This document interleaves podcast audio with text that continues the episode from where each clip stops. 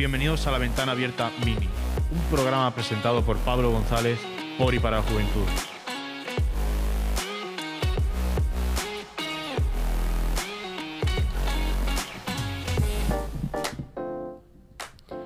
Bienvenidos a un podcast más, a un programa más. Aquí seguimos y aquí seguiremos. Como siempre estoy con Ale Mateo. Hey, bienvenidos a todos nuestros oyentes. Aunque antes de empezar, os agradecemos que estéis aquí en esta nueva sección del podcast. Hoy venimos a hablar de un tema que nos toca de lleno no solo a nosotros, sino a un sector que últimamente se está convirtiendo en un trabajo más y que está protagonizado por nosotros, los jóvenes.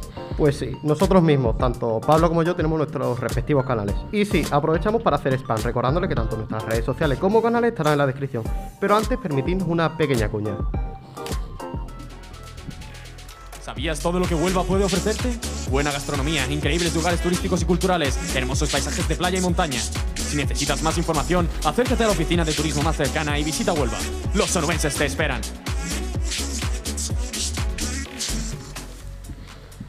Bueno, Ale, yo te conozco desde hace tiempo y sé que tú le das caña al tema de los directitos en Twitch. Quería preguntarte que en todo este tiempo que llevas haciendo directos, no solo cómo te sientes, sino qué opinas del trabajo de ser streamer.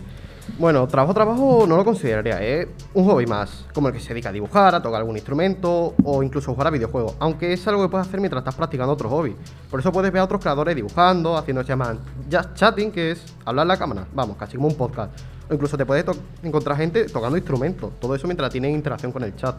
Pues sí, un mundo interesante donde los haya. Y nos vamos del morado de Twitch al rojo de YouTube. Tenemos a nuestro compañero Eliseo llamado YouTube Megamex, que en su canal cuenta con más de 450 suscripciones y más de 26.000 visitas. Le hemos podido hacer una entrevista y nos ha dado unos conseguillos para los primeros que están empezando. Él empezó hace 6 años y recomienda que si queréis empezar, no os lo penséis y lanzaros al mundo blogger, ya que cada vez hay más y es más difícil hacerse un hueco en la plataforma.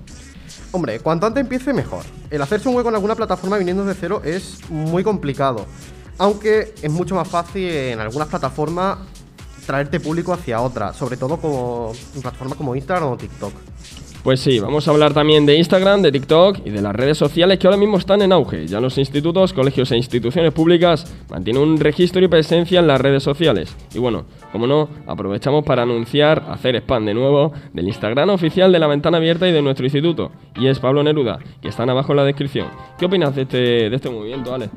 Hombre, en este caso el tema de la creación de contenido, como ya bien has dicho, está en auge y los centros educativos publican las actividades que hacen a modo de publicidad para el centro y para que los padres lo vean, o al menos esa es mi opinión. Todo esto tiene el problema de que la mayoría de gente intenta dar una buena opinión en las redes sociales, aparentando tener una vida perfecta y ya van publicando hasta casi cuando se van a dormir. El, todo esto, el problema es que suele ocurrir en las redes de Facebook o Meta, como lo quieras llamar. Eh, vamos, en Facebook e en Instagram, Sí. lo típico. ¿Qué experiencia tienes tú en Instagram? Hombre, en mi caso yo lo puedo ver desde un punto de vista más personal y comercial, ya que aparte de usarlo para cotillar, como hacéis todos vosotros, que os conozco, también utilizo un poco de como de fotógrafo, entre muchas comillas. Y sobre todo también lo importante es el portfolio para el mercado laboral. Pero bueno. Entonces, ¿cuáles han sido tu experiencia con esta red social? ¿Qué te parece, Pablo? Yo la verdad que a Instagram le doy bastante caña porque me parece una red social muy completa y muy entretenida. También como toda red social, aquí lo subrayo, eh, eh, también es peligrosa, ¿sabes? O sea, recordamos que es mejor utilizar o dejar en confianza a nuestros hijos una red social cuando estemos seguros de que están listos, ya que algunas veces el hecho de que haya libertad de expresión, bueno, puede da- dañar algunas sensibilidades. Hombre, otro problema que ocurre actualmente es que los padres intentan sobreproteger a sus hijos o controlarle absolutamente todo lo que hacen. Hombre, en mi parecer lo veo excesivo.